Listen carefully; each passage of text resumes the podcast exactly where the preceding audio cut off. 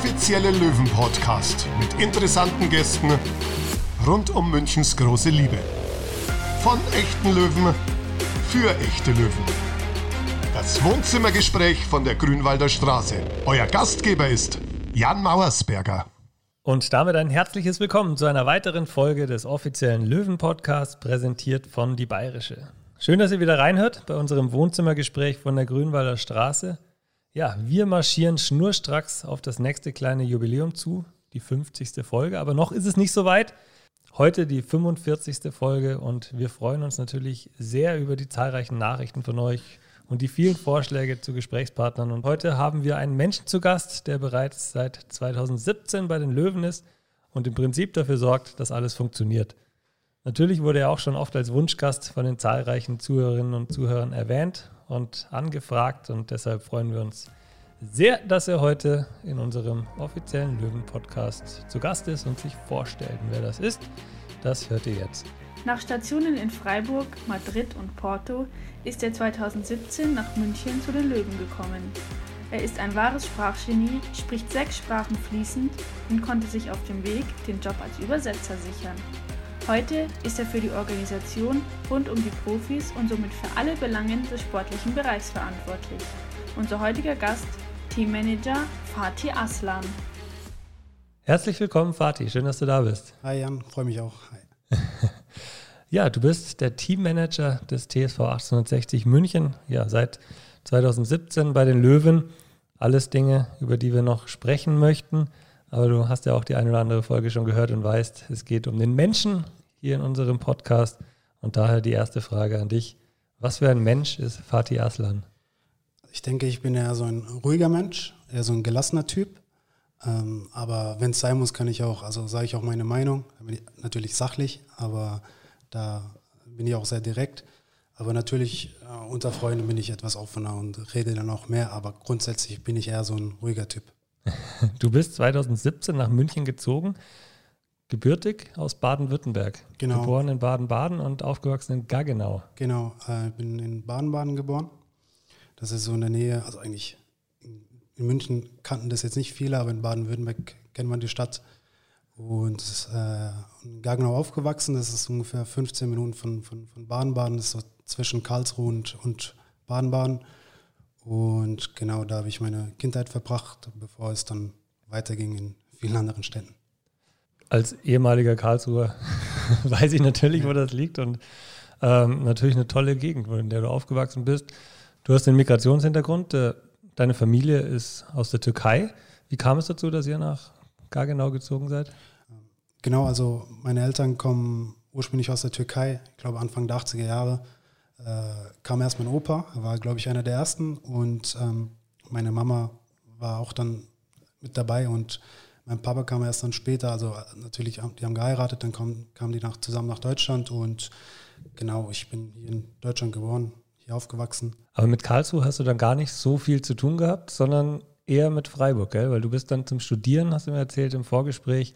Du hast Sportmanagement studiert ja. und bist dann da, ich glaube, dreieinhalb Jahre sechs, sieben Semester mhm. nach Freiburg gezogen. Genau, also ich war in Gaggenau auf der Grundschule und äh, auf der Realschule und dann äh, habe ich mein Abi gemacht, mein Fachabi in, in Rastatt, das ist auch so eine kleine Stadt, also ganz in der Nähe von Karlsruhe, kennst du auch wahrscheinlich. Klar. Ähm, in Karlsruhe habe ich jetzt nie äh, studiert oder gelebt, aber klar, wenn du in Gaggenau wohnst, das ist die nächste große Stadt und äh, natürlich war ich sehr oft in Karlsruhe und fast immer, äh, wenn es ein wichtiges Spiel war, war ich auch im Stadion. Tatsächlich. All, ja, weil all meine Freunde waren KSC-Fan. Ich habe da natürlich auch mit KSC so ein bisschen mitgefiebert, aber ich fand äh, SC Freiburg immer interessanter. Es ist einfach ein sympathischerer Verein, aber äh, ich freue mich auch natürlich, wenn KSC in der zweiten Liga erfolgreich ist. Genau, da habe ich in, Karlsruhe, äh, in Freiburg studiert, Sportmanagement und genau, ist eine sehr schöne Stadt, ähm, Studentenstadt und ähm, ist grün, auch die, die Altstadt ist sehr schön und für junge Leute ist es ist immer was los eigentlich, weil es, wie gesagt, sehr viele Studenten dort leben. Und da hast du das Fahrradfahren gelernt. Sagt man doch immer, oder? Ja, Freiburg, da muss man ja. immer Fahrrad fahren durch die Stadt. Ja, also ich bin immer zu Fuß oder mit der Straßenbahn, aber ja, wie gesagt, da da, da sehr viele Studenten leben, fahren die mit, äh, fährt man da eigentlich grundsätzlich Fahrrad. Ich glaube, man sagt, Münster ist eher so die Fahrradstadt. Okay. Dann natürlich, dann nach dem Studium muss ich sagen, unfassbar spannend, spannender Lebenslauf, den du da, den du da hast. Ähm, du warst ja nicht nur in Freiburg, sondern dann ging es ja für dich international. Also in Madrid gelebt, in Porto gelebt, acht Monate jeweils. Jetzt erzähl mal, wie kam es dazu? Also das, das ist jetzt ja auch ein eher ungewöhnlicher Werdegang. Ja, also es hat natürlich alles so eine Vorgeschichte und zwar die Basis ist, dass ich Fußball über alles gelebt habe in meiner Kindheit. Also für mich ähm, gab es in meiner Kindheit nur Fußball. Ich habe einfach Fußball über alles geliebt. Im Unterricht konnte mich nicht auf den Unterricht so richtig konzentrieren, weil ich eigentlich nur Fußball im Kopf hatte. Und natürlich wollte ich auch immer Fußballer werden, aber ich konnte es einfach nicht. Also ich war nicht gut genug. Ich, es hätte nicht gereicht, dass ich Prof, Profifußballer werde. Hätte ich so ein bisschen das Talent gesehen, hätte ich alles dafür getan. Ich hätte trainiert und das irgendwie geschafft. Aber ähm, da muss man auch ehrlich sein zu, sie, zu sich. Und ähm, da, da, wusste ich, ich werde kein Profi, aber ich habe Fußball so sehr geliebt, dass ich schon im jungen Alter mir gedacht habe, ich, wenn ich schon kein Profifußballer werde, kann ich äh, Trainer werden oder Manager. Und ähm, damals war das natürlich alles so ein Traum. Also als, als Jugendlicher kannst du dir nicht so, ein, so eine Zukunft planen, dass du jetzt sagst, du arbeitest mal in einem Fußballverein oder wirst mal Manager. Das war damals alles ein Traum. Für mich ging es erst so los, als ich mein Fachabi abgeschlossen habe und ich habe mir an dem Tag mal so aufgeschrieben, was ich alles machen muss, dass ich mal meinen Traum so erreiche. Und da habe ich mir gedacht, okay, ich muss erstmal Sportmanagement studieren, weil Studium ist wichtig für einen Titel. Dann, dann dachte ich mir, okay, Trainerlizenz machen ist auch gut. Es kommt auch, also hat man 5, 6 Prozent mehr Chancen, wenn man sich bewirbt. Und ich wusste, ähm, als No-Name, wenn man jetzt nie, wenn man jetzt nie Fußballer war, ist, ist es sehr schwer, in einen Fußballverein reinzukommen. Dann dachte ich mir, ich muss irgendwas haben, was, was mich dann so ein bisschen auszeichnet. Und ich wusste, Sprachen sind einfach sehr wichtig im Fußball. Und ähm, dachte mir, ich muss Spanisch und Portugiesisch lernen. Vor allem Portugiesisch ist sehr, sehr wichtig. Und damals ähm, war es so, dass die portugiesischen Trainer sehr im Fokus waren im, im europäischen Fußball. Es begann so mit Mourinho. Und ich wusste, irgendwann wird ein portugiesischer Trainer nach Deutschland kommen. Das habe ich so geplant gehabt. Und wie gesagt, ich konnte natürlich Deutsch perfekt, Türkisch auch perfekt. Zu Hause haben wir nur Türkisch gesprochen und Englisch. Also mein Studium war sowieso nur auf Englisch. Und so sprachlich war ich immer so begabt. Aber zum Beispiel in der Schule, Mathematik war ich einfach eine Null. Ich war so schlecht. Aber man sagt doch immer, wenn man in Naturfächern schlecht ist, ist man in sprachlichen Fächern besser. Und Französisch, Französisch konnte ich immer, weil ich habe es in der Grundschule gehabt und ähm, Gaggenau oder Baden-Baden ist eh sehr in der Nähe von Frankreich. Da ist man ein bisschen vertrauter mit Französisch und im Studium. Ähm, in Freiburg leben auch sehr viele oder äh, sehr viele Studenten, Erasmus-Studenten aus Frankreich. Das, die Sprache habe ich schon immer so beherrscht. Dann dachte ich mir, okay, ich muss Spanisch und Portugiesisch perfekt können, dass ich eine, überhaupt eine Chance habe. Und äh, habe dann, wie gesagt, Sport studiert, dann die Trainerlizenz gemacht in Freiburg und dann nach Madrid, um Spanisch zu lernen. Also Trainerlizenz auch noch? Die habe ich auch gemacht. Mit, mit, also in der Theorie ist es immer so ein Theorieteil und Praxisteil. Theorie war eigentlich ganz einfach. Das war einfach so ein bisschen dasselbe wie im Studium, viel einfacher. Und ähm, aber Praxisteil, da muss man so Trainings, äh, so einen Trainingplan äh, organisieren, auf dem Platz dann alles vorbereiten. Da hatte ich ein bisschen Probleme gehabt, da haben mir ein paar äh, ja, mit Kandidaten geholfen, die mal so Regionalliga gespielt haben, so ein bisschen höher gespielt haben. Die haben mir da ein bisschen geholfen, sonst hätte ich da ein bisschen Probleme. Aber ich habe dann auch relativ früh gemerkt, dass ich auch kein Trainer bin. Das ist nicht so mein Ding. Ähm, das, wie gesagt, die Trainerlizenz habe ich ja nicht so ein bisschen für den Titel gemacht. Und genau, aber also ich fühle mich so auf dem Platz nicht so wohl, wenn ich jetzt so unsere Co-Trainer gucke, wie die das Training so vorbereiten. Das ist gar nicht so meine Welt. Ich wollte gerade sagen, wenn du im Nachhinein hast du ja mit wahnsinnig vielen auch interessanten und echt guten Trainern zusammenarbeiten dürfen und auch jetzt zusammenarbeiten. Mhm. Ähm, du dir einiges abschauen können, aber damals warst du ja noch jung und dann hast du gedacht, du gehst ins Ausland. Ja, genau. Ähm, wie gesagt, ich war mit dem Studium fertig in Freiburg. Es war eine sehr schöne Zeit. Freiburg ist sehr schön, also für Studenten. Und ähm, das Studium hat mir sehr viel Spaß gemacht, weil es wäre sehr sportlastig. Also wir hatten Fächer gehabt wie Sport, Marketing, Sport, Medizin, Sportpsychologie. Ich habe auch meine These über Psychologie geschrieben von, von Fußballspielern, wie Fußballer ticken, wie sie aus Krisen rauskommen oder wie Krisen entstehen. Und ähm, wie gesagt, dann war das Studium fertig und dann hatte ich sowieso vorgehabt, Spanisch zu lernen und habe mich entschieden, nach äh, Madrid zu reisen und um die Sprache zu lernen. Und wie kam das? Hast du dann einfach ein Zugticket gebucht, bist nach äh, Madrid ge gezogen, hast gesagt, so hier bin ich, ich möchte jetzt äh, was lernen. Erzähl mal. Also es war so. Ich stelle mir das unfassbar schwierig vor, das einfach auch mhm. zu planen, ähm, sich um einen Job zu kümmern oder um, einen, um eine Beschäftigung zu kümmern. Ähm, wohnen ohne die Sprache jetzt relativ gut sprechen mhm. zu können, noch, hast du ja dann erst dort gelernt. Ja, also ich erzähle zwar jetzt so, dass ich studiert habe und noch in Spanien gelebt habe, aber das hat natürlich alles so Vorgeschichten. Also ich habe zum Beispiel in einer privaten Uni studiert, ähm, weil mein NC zu schlecht war. Okay. Also ich hatte mein Abi gerade auch noch so geschafft. Und ähm, das war nicht einfach, weil äh, ich hatte jetzt auch nicht die finanziellen Möglichkeiten oder ähm, irgendwie äh, Ressourcen, wo ich jetzt gesagt habe, okay, das kann ich mir locker leisten. Das war nicht so. Ich habe nebenbei immer gearbeitet, auch bei SC Freiburg im NLZ ähm, ich musste schon ja, schauen, dass ich, äh, dass ich zwar ein gutes Leben habe als Student, aber es war nicht immer so einfach, ähm, auch die Studiengebühren zu zahlen oder in Madrid zu leben, ohne da jetzt zu arbeiten. Aber wie gesagt, ich habe da immer geschaut, dass ich irgendwie Geld verdiene, habe mehrere Jobs gehabt. Es war auch nicht so einfach, Studium, Arbeiten. Aber man muss halt ein bisschen leiden im Leben, damit man weiterkommt. Und wie gesagt, dann bin ich nach Spanien äh, geflogen. Das war so, ich hatte vorher eine spanische, ähm, in, der, in der Uni von Madrid gab es die Möglichkeit, Spanisch zu lernen. Da habe ich einen Intensivkurs äh, gebucht und da habe ich mir eigentlich gar nicht so viel Gedanken gemacht, ob ich jetzt die Sprache lernen kann, weil ich hatte mir schon so eine Strategie im Kopf gehabt, wie ich das mache. Und da äh, da gab es so ein ähm, Erasmus Student Network heißt es, das heißt, es gibt so eine Organisation, die kümmern sich so um Studenten und da habe ich äh, durch äh, Freunde oder durch diese Organisation Wohnung gefunden. Eine WG mit acht Latinos, glaube ich, sechs aus Kolumbien, zwei aus Venezuela. Das ist ja perfekt für Sprachenlernen dann. genau. Also es war schon gut, weil da warst du einfach verpflichtet, die Sprache zu sprechen. Und das ist eigentlich sehr, sehr essentiell in einer Sprache. Du musst einfach die Sprache sprechen.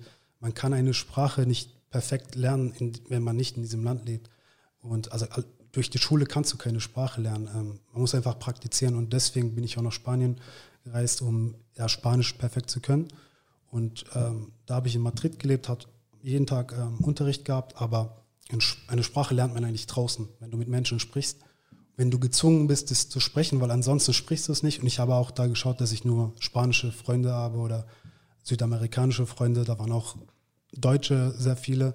Aber ich habe so ein bisschen Abstand gehalten, weil sonst äh, hätte ich ja, die finale Absicht hätte ich dann nicht getroffen, dann hätte ich vielleicht mehr Partys gemacht. Habe ich auch zwar gemacht, aber Klar, ja, du bist jung. Äh, genau, ich habe da schon ähm, immer im Auge behalten, dass ich äh, eigentlich in Madrid bin, um die Sprache zu lernen. Und äh, hast du dann einfach auch Nebenjobs noch gehabt? Und wie, wie stelle ich mir das vor? In der Gastro oder warst du dann auch beim Fußball? Ich hast hatte, du da die Möglichkeit gehabt, zum Fußball zu kommen? Da hatte ich nicht die Möglichkeit gehabt, weil, also ich habe zwar in der Uni immer so gearbeitet, so ähm, Studentenjobs gemacht, die haben mir natürlich immer sehr weitergeholfen.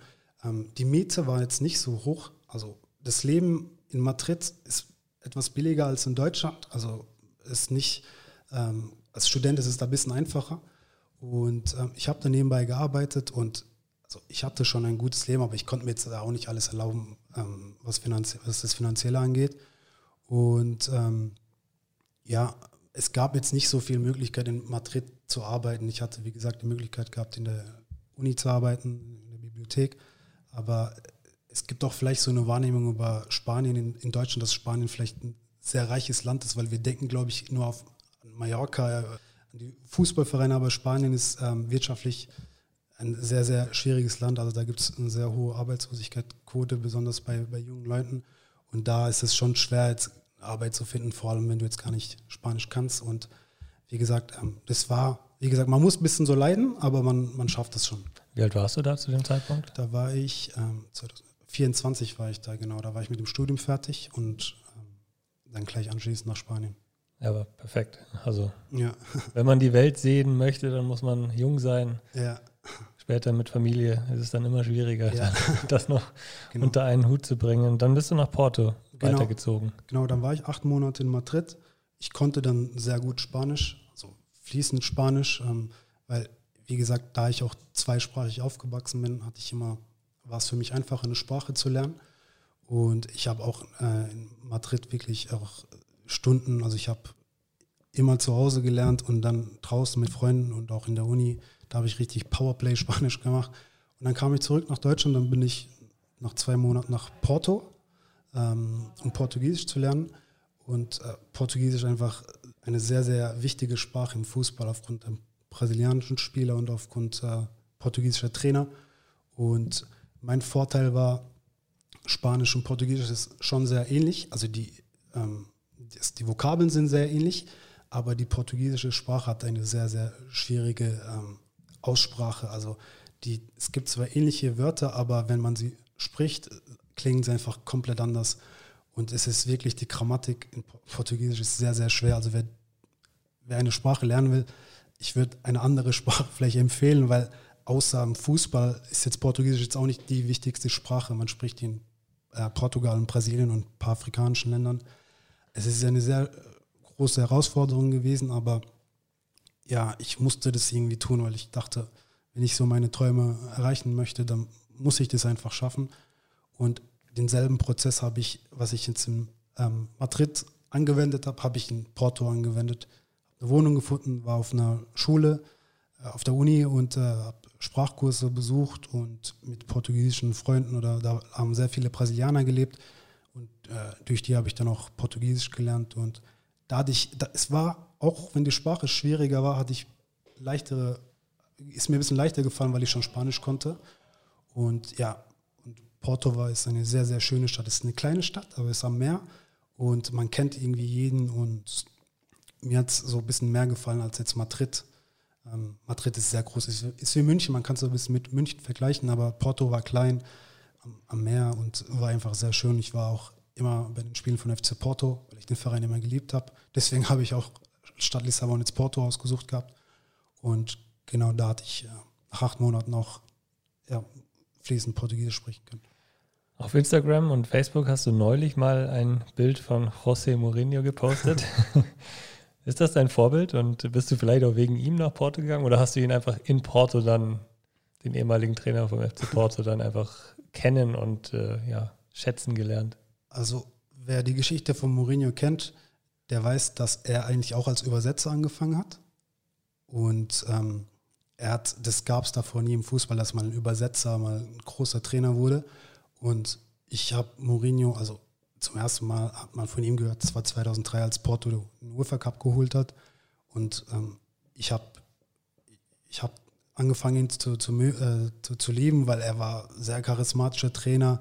Und ähm, ja, dann hat man natürlich seine Geschichte gehört, dass er mal, dass er nie Profifußballer war, aber dass er Übersetzer war. Und dann nimmt man natürlich so einen als Vorbild.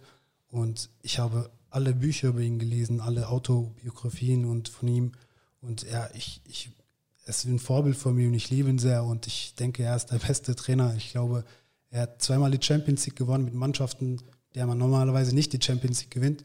Und momentan läuft es auch gut mit ihm äh, in Tottenham. Und ja, ich hoffe, irgendwann kann ich ihn mal kennenlernen. Und ja, ja ich, ich, er ist einfach ein Vorbild von mir und ich, ich liebe ihn sehr. Ja. einfach weil du seine Geschichte, seinen Werdegang, dich mit dem natürlich extrem identifizierst. Und ja. was, was ist das Besondere an ihm oder was gefällt dir so besonders an ihm? Er steht ja auch öfters mal in der Kritik, ist ja so ein bisschen unnahbar. Ja, ich denke, ähm, es ist immer schwieriger, als wenn man nie jetzt Fußballer war, ähm, sich durchzusetzen, als wenn man Fußballer war. Weil als Fußballer, äh, als, also wenn du mal Fußballer warst und du bist dann später Trainer, hat man auch den Fußballer so ein bisschen im Auge, wenn man sich so erinnert, es gibt äh, Trainer, die, das sind zwar keine großen Trainer, aber haben eine super Karriere gehabt und bekommen immer wieder die Chancen. Ähm, die müssen irgendwie nicht dafür kämpfen. Also ich kann ein Beispiel geben. Kuman ist Trainer von Barcelona. Er hat als Trainer nicht viel erreicht. Er ist sehr oft gescheitert. Ist sicherlich auch ein großartiger Trainer, aber der Grund, wieso er jetzt Trainer ist, ist, ähm, weil er als Spieler eine Legende war bei Barcelona. Und Mourinho hat sich alles selber erarbeitet und ähm, ja, er hat so eine Eigenschaft, die habe ich auch ein bisschen. Er ist eigentlich ein sehr, sehr lieber Mensch, aber wenn er sich angegriffen fühlt, dann reagiert er auch sehr extrem. Ich bin auch so, ist zwar keine gute Eigenschaft, aber ja, deswegen identifiziere ich mich mit ihm auch, glaube ich, so und ja. Ein bisschen Temperament im Fußball gehört ja dazu. Ja, genau. Und ich meine, du bist oft genug in der Kabine. Ich war auch 20, 25 ja. Jahre in der Kabine.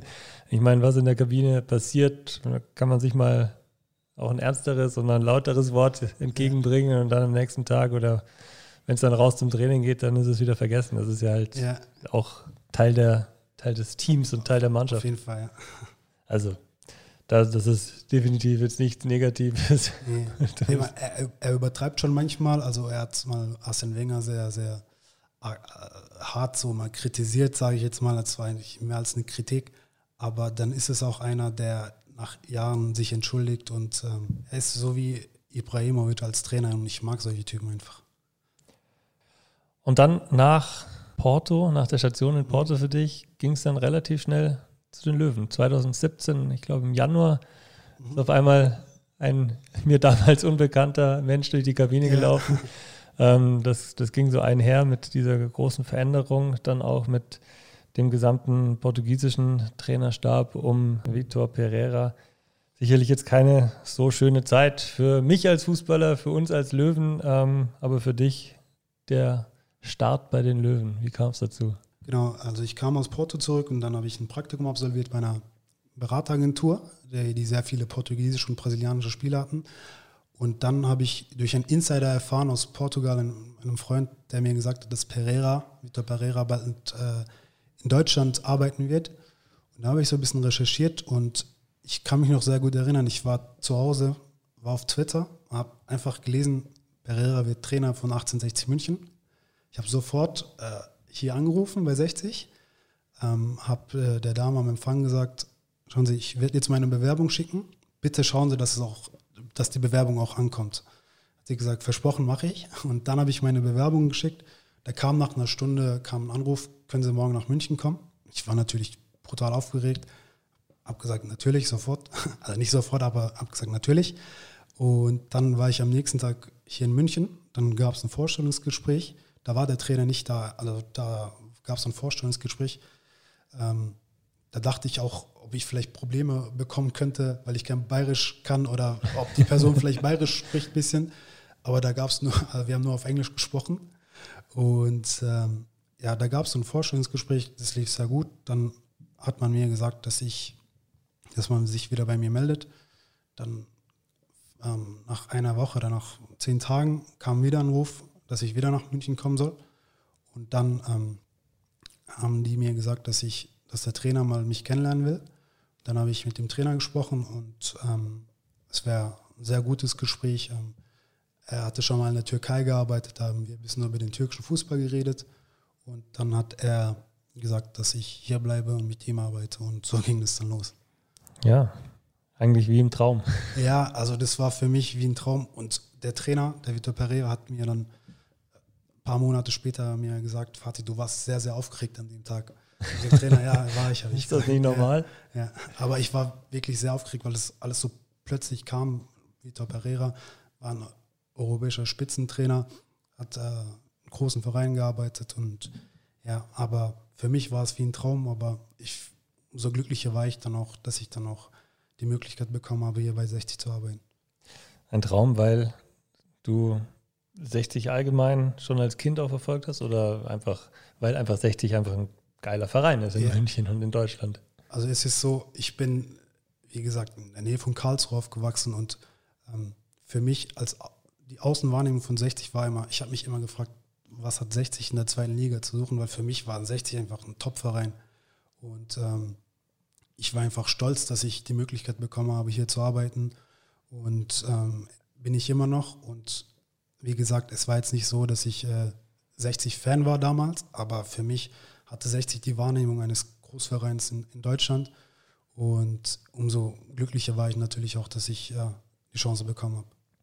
Und jeder kann sich ja mal irren, mal irren als Kind, wobei KSC mhm. ist jetzt nicht so schlimm. Aber jetzt bist du natürlich ein absoluter und echter Löwe. Ja. Wohnst sogar hier direkt neben dem Trainingsgelände. Genau, genau. Also ich bin, ich glaube, öfters hier am Trainingsgelände als zu Hause.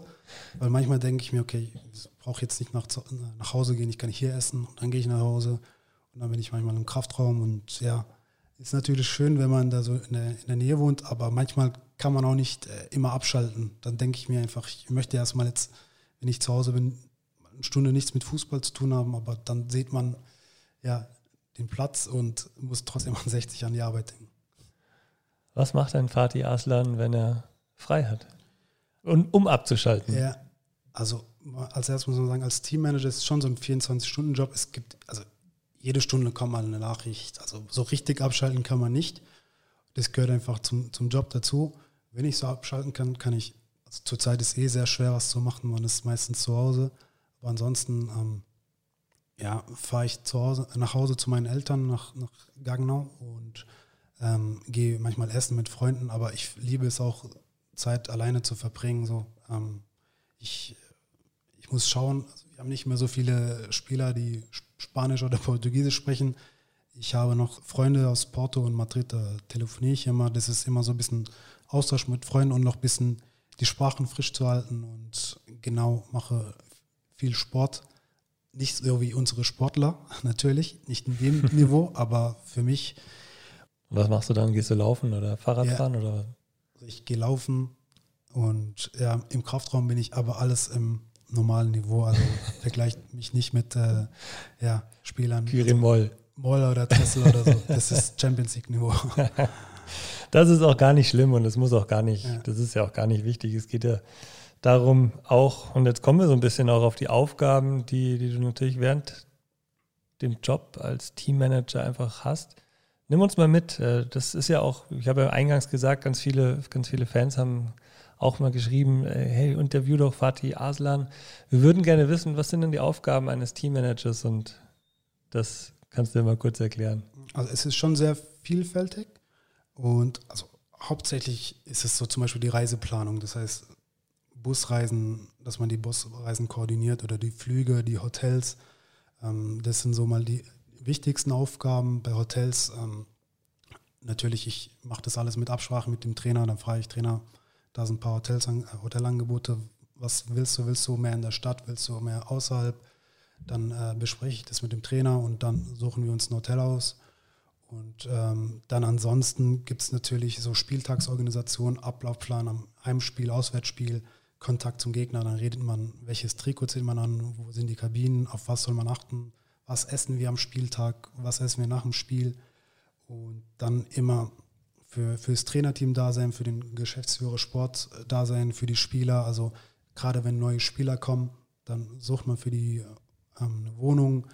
Ähm, oder wenn die Kinder haben, einen Kindergarten suchen für die, für, für die, für die Kleinen. Und, ähm also man kann sagen, du bist der erste Ansprechpartner für, für jeden aus dem Profiteam, genau. aus dem Profiumfeld. Und äh, ja, Manager kommt ja auch nicht von irgendwoher. ja. Teammanager, also du managst sozusagen die Bedürfnisse und Belange des Teams. Genau, also wenn ein Spieler was braucht vom Verein, dann sprich, äh, schreiben die mich an, genauso wie jetzt beim Trainer. Und äh, wenn ein neuer Spieler kommt, der kennt sich natürlich hier gar nicht aus und da musst du immer für den Spieler da sein.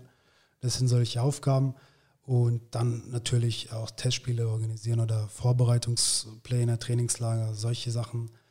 Also es kommen immer wieder neue Sachen dazu. Jetzt wegen Corona fliegen wir auch privat jetzt seit, seit dem Restart und das sind auch was ich jetzt davor jetzt nicht kannte. Und man lernt halt immer neue Sachen dazu. Und wie gesagt, ich habe nie das Gefühl, dass ich eigentlich arbeiten muss, weil es mir sehr viel Spaß macht und weil ich auch den Verein sehr liebe. Und ja, das ist, macht schon sehr viel Spaß, aber ist auch ein bisschen stressig. Ja gut, äh, ich kann dir, ich kann dir sagen, auch in der Geschäftsstelle, im Marketing oder auch bei den anderen Kolleginnen und Kollegen ist es auch sehr stressig. Es ja, glaube ich nicht. In jedem Job ist es stressig. Das hat jetzt auch nicht unbedingt mit 1860 zu tun. Ähm, wenn man vorankommen will und das wollen wir ja. als gesamter Club und dafür muss man, hast du ja eingangs ja schon auch gesagt, man muss dafür auch arbeiten. Ja, genau. genau so um die großen Ziele zu erreichen. Ja, auf jeden Fall. Wie gesagt, es ist äh, sehr vielfältig, aber ich meine, das gilt halt jeden so. Ich weiß auch, in der Geschäftsstelle ähm, macht jeder einen super Job und ja, da macht es umso mehr Spaß, wenn man sieht, dass jeder eigentlich so ambitioniert arbeitet. Ist deine Familie in der Türkei oder auch in Gargenau jetzt auch Löwenfans? Ja, ja, ja, auf jeden Fall. Ich meine, ähm, mein Papa, also meine, unsere gesamte Familie ist eigentlich Galatasaray-Fan. Das sind ja auch okay. Löwen. Und, ah, ja, okay, ja, stimmt. Genau, aber seit ich jetzt hier arbeite, ähm, meine Mama schreibt mich immer an und freut sich, wenn wir gewinnen. Wenn wir nicht gewinnen, ist sie traurig. Und natürlich, also ganze Familie ist jetzt auch Löwe. Und äh, auch Stichwort Freizeit. Ich meine, letzte Woche hatten wir Stefan Lex im Podcast und hat gesagt, dass ihm so ein bisschen die Schafkopfspieler abhanden kommen. Schafkopf ist aber nichts für dich. Nee, gar nicht. Also die haben es mir mal so versucht beizubringen, aber ich konnte es nicht. Dann habe ich mal trotzdem mal gespielt, da hat der CAS für mich dann gespielt, also das ging gar nicht, aber ich habe mal, ähm, ich glaube, es ist schon ein sehr kompliziertes Spiel, man kann das nicht so in zehn Minuten lernen. Nee, das ist tatsächlich richtig. Naja, wenn es mit dem Schafkopf nicht ganz so geklappt hat. Mit dem Reisen auf jeden Fall hat es ja bisher sehr, sehr gut funktioniert. Gibt es einen Lieblingsort? Gibt es ein Lieblingsreiseziel? Oder wo, wo gehst du auch in Urlaub hin, wenn, wenn mal frei ist? Also ich reise sehr gerne, ist zurzeit leider nicht möglich, aber ich wollte schon immer Marseille sehen und da war ich letztes Jahr. Ähm, ich hatte, also ich liebe Städte, Städte mit Meer und ansonsten, ähm, ja, ich, ich möchte mal Monaco sehen. Ich weiß, dass es eine sehr, sehr teure Stadt ist, aber ja, wenn, wenn die Möglichkeit mal wieder besteht, möchte ich mal nach Monaco. Ansonsten war ich in, sehr vielen Städten Europa und vor kurzem ähm, hatten wir wieder einen freien Tag gehabt, dann dachte ich, okay, jetzt ist sehr schwer zu reisen, wo kann ich hin? Dann war ich in Regensburg und ich habe mir jetzt eigentlich gar keine hohen Erwartungen gehabt, aber ich muss sagen, es war eine sehr, sehr schöne Stadt. Ich habe mich für einen Moment gefühlt, als wenn ich irgendwo im Mittelmeer wäre. Ähm, wie gesagt, in Bayern gibt es auch sehr, sehr schöne Städte. Und ja, wenn gerade in der Phase, wo man jetzt nicht weit reisen kann, werde ich mal wieder ein paar Städte, glaube ich, anschauen. Vielleicht nach Würzburg den Henne besuchen. ja, ehemaliger Torwart Henrik Bohnmann. Und äh, ja, du hast es angesprochen, Corona, die Corona-Pandemie, die zwingt uns alle beim ja, zum Zuhause bleiben. Aber ja, also ich, ich bin optimistisch und es äh, muss ja so sein, dass es auch eine Zeit danach gibt. Ja. Und dann hoffentlich ist das Leben dann auch wieder ganz normal und nicht mehr so verrückt wie zurzeit normal auch mit Zuschauern im Stadion, die wir natürlich sehr vermissen und wo wir hoffen, dass wir bald wieder auch unsere fantastischen Fans im Grünwalder Stadion begrüßen dürfen. Ähm, du hast über die Sprachen gesprochen, dass du sechs Sprachen sprichst, was wirklich Wahnsinn ist. Was heißt Löwe auf Portugiesisch? Leao. Okay, das war einfach. Und auf Türkisch? Aslan. Ah. Ja, genau. mein Nachname, ja. Das passt ja dann Perfekt. Ja, genau. Also als ich Vorstellungsgespräch hatte, da hatte ich mit Anthony Power, ähm, hat er, er hat so ein Porträt gehabt, ein Löwenporträt in seinem Zimmer, habe ich ihm gesagt, wissen Sie, dass mein Name Löwe bedeutet? Hat er gesagt, ja wirklich? Habe ich gesagt, ja. Dann ähm, hat er gelacht und hat sich gefreut, hat er gesagt, das ist ein super Zeichen. ja, da habe ich zum ersten Mal gedacht, okay, ich glaube, ich kriege die Zusage. ja, dass ich das Direkt einen Stein im Brett gehabt. Ja, genau. Ja, perfekt. Und äh, Weihnachten auf Türkisch, gibt es das überhaupt? Du bist ja Moslem und ja. deine Familie ist Moslem, also, sind Moslems? Also in der Türkei feiert man zwar kein Weihnachten, aber es gibt überall schon so äh, diese, diese Weihnachtsbäume. Und ähm, ja, man schmückt auch so die, die Läden der Türkei, beziehungsweise die ganz großen Läden schmückt man schon so.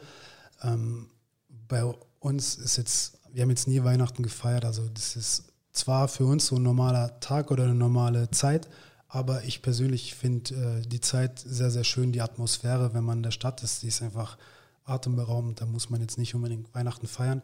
Deswegen liebe ich die Zeit und ja, ähm, ich hoffe, dass wir da nächstes Jahr hoffen wir es, dass, dass wir wieder ähm, Weihnachtsmarkt sind und ja, wieder die schöne Zeit dann erleben können. Und dann freust du dich auch auf jeden Fall über die Weihnachtszeit dann wirst du wahrscheinlich zur Familie reisen. Das darf man ja noch. Ja. Wird ja eh nicht wahnsinnig viel frei sein. Ja. Also Weihnacht, Weihnachten mache ich immer dasselbe. Ich kaufe Lebkuchen, ich kaufe und schaue Kevin alleine in New York an. Das mache ich schon seit zehn Jahren. Warst du schon mal in New York? Also ganz ehrlich, so Amerika hat mich jetzt nie so interessiert, aber ich hoffe, dass ich mal die Möglichkeit äh, bekomme oder habe, mal nach Amerika zu reisen. Aber mich hat immer so Europa interessiert. Und ja, aber ich hoffe natürlich, dass wir mal äh, vielleicht mit 60 mal, wenn wir in der zweiten Liga sind, wir sind so interessant und du als Marketingmanager kannst es irgendwie einfehlen, dass wir mit Nike oder so nach äh, Amerika fliegen können. Ja, gute Idee. Ja. Wir werden mal nachfragen, was Nike dazu sagt. Ähm, aber du hast vorhin schon den türkischen Fußball angesprochen. Mhm. Ähm, Fan von Galatasaray, auch den Löwen. Gibt es da Unterschiede? Hast du die als Fachmann, Trainer, Fachmann äh, schon? Also erzähl ja. uns was über den türkischen Fußball. Also der türkische Fußball, man muss immer sehen, was für Möglichkeiten hat man und äh, was kommt daraus, äh, dabei raus. Äh, wenn man sich jetzt vorstellt, dass Türkei so ein Land ist mit über 18 Millionen Einwohnern, muss man sagen, äh, hat die Türkei jetzt fußballerisch jetzt nicht den größten oder nicht den besten, äh, ja, die beste Reputation in Europa. Ähm, ich finde, obwohl man in, letzter, in den letzten Jahren sehr viel da investiert hat, also die, die, in der Türkei sind sehr, sehr moderne Stadien und auch die Infrastruktur hat sich sehr verbessert. Ähm, ist die Türkei jetzt kein Fußballland. Also die Menschen lieben zwar Fußball, aber das überträgt sich nicht auf den sportlichen Erfolg. Das liegt auch so ein bisschen daran, dass so Prozesse wie Organisation, Struktur oder ja, Systeme ähm, sehr schwer sich äh, einetabliert haben zum, zum türkischen Fußball und wenn du kein System hast und äh, wenn da keine Struktur ist, ist immer schwer langfristig sportlich erfolgreich zu werden.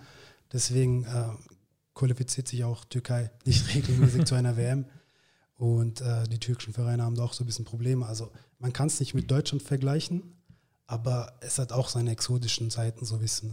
Es fallen manchmal sehr viele Tore, es ist manchmal sehr interessant, so sehr viele Torchancen, aber ähm, man kann das Niveau auf keinen Fall jetzt mit Deutschland vergleichen. Es ist so ein bisschen schade, weil man hat das Potenzial, aber ja, kommt jetzt nicht immer was dabei raus. Warst du schon mal in Istanbul? Ja, öfters, ja. Und äh, also wahrscheinlich, dumme Frage eigentlich. Und äh, ist auf jeden Fall eine unfassbar schöne Stadt. Und äh, ich habe tatsächlich noch kein Spiel mal live gesehen. Ich war zwar mal in Istanbul. Die haben ein neues Stadion gebaut, gell? Auch Besiktas, glaube ich, ist das aber. Ja, also, äh, also alle die ganz großen türkischen Vereine haben eigentlich sehr, sehr moderne Arenen. Die Atmosphäre ist natürlich auch immer atemberaubend. Und ja, also ich empfehle es dir auf jeden Fall mal, wenn du mal in Istanbul bist, wieder kannst du mal Spiel von Galatasaray anschauen. Wo, wo kommst du oder wo kommt deine Familie her aus der Türkei? Ja, die kommen aus dem Norden. Ähm, ist eine kleine Stadt. Ähm, ja, da leben noch meine Verwandte von, äh, von, meinen Eltern. Also ich war da jetzt seit sieben, acht Jahren nicht mehr dort, aber habe natürlich okay. noch vor, mal dorthin zu gehen. Und ja, also wenn ich in der Türkei bin, dann bin ich meistens in Istanbul oder in Ankara. Aber habe jetzt in letzter Zeit nicht die Möglichkeit gehabt, jetzt äh, dorthin zu gehen, wo meine Eltern herkommen. Oder in Belek, wenn das Trainingslager ansteht. Ja, müssen wir mal machen, genau. Fatih, wir sind, glaube ich, sehr gut durchgekommen. Es hat mir sehr, sehr viel Spaß gemacht, dass du dich hier den ja, gemeinen Fragen gestellt hast, dass du dich vorgestellt hast als Mensch, als Teammanager des TSV 1860 München. Hat mir sehr viel Spaß gemacht. Vielen, vielen Dank. Ja, ich bin, äh, möchte mich auch bedanken. Hat mir auch sehr viel Spaß gemacht und ja, vielen Dank und ich wünsche jedem eine schöne Weihnachtszeit. Ja, Weihnachten in zwei Wochen ist es soweit. Dann werden auch wir mal eine kleine Pause machen mit dem offiziellen Löwen-Podcast. Aber bis dahin gibt es mindestens noch eine, eine Folge. Und äh, auf die könnt ihr natürlich gespannt sein. Das war sie. Nun schon die also das war nun schon die 45. Folge des offiziellen Löwen-Podcasts, präsentiert von Die Bayerische. Wenn ihr Wünsche habt, wenn ihr Anregungen für Interviewpartner habt, schickt uns doch einfach eine E-Mail an podcast.tsv1860.de und natürlich freuen wir uns auch über euer Feedback, wenn ihr uns auf den gängigen Podcast-Plattformen abonniert und uns eine positive Bewertung dalasst. Spannende Menschen im Umfeld des TSV 1860 zu interviewen, das ist unser Versprechen so wie heute unseren Teammanager Fatih Aslan. Freut euch auch in der nächsten Woche auf einen interessanten Menschen mit einer spannenden Lebensgeschichte. Vielen Dank fürs Zuhören. Wir sagen Servus. Servus. Was heißt auf Wiedersehen auf Türkisch? Hoşçakalın. Hoşçakalın. Ja, sehr gut. Und vergelt's Gott, dass ihr uns zugehört habt. Ja, ja, jetzt ist das Spiel vorbei. Jetzt ist das Spiel vorbei. Und jetzt ist Schluss. Jetzt ist Schluss. Die Löwen.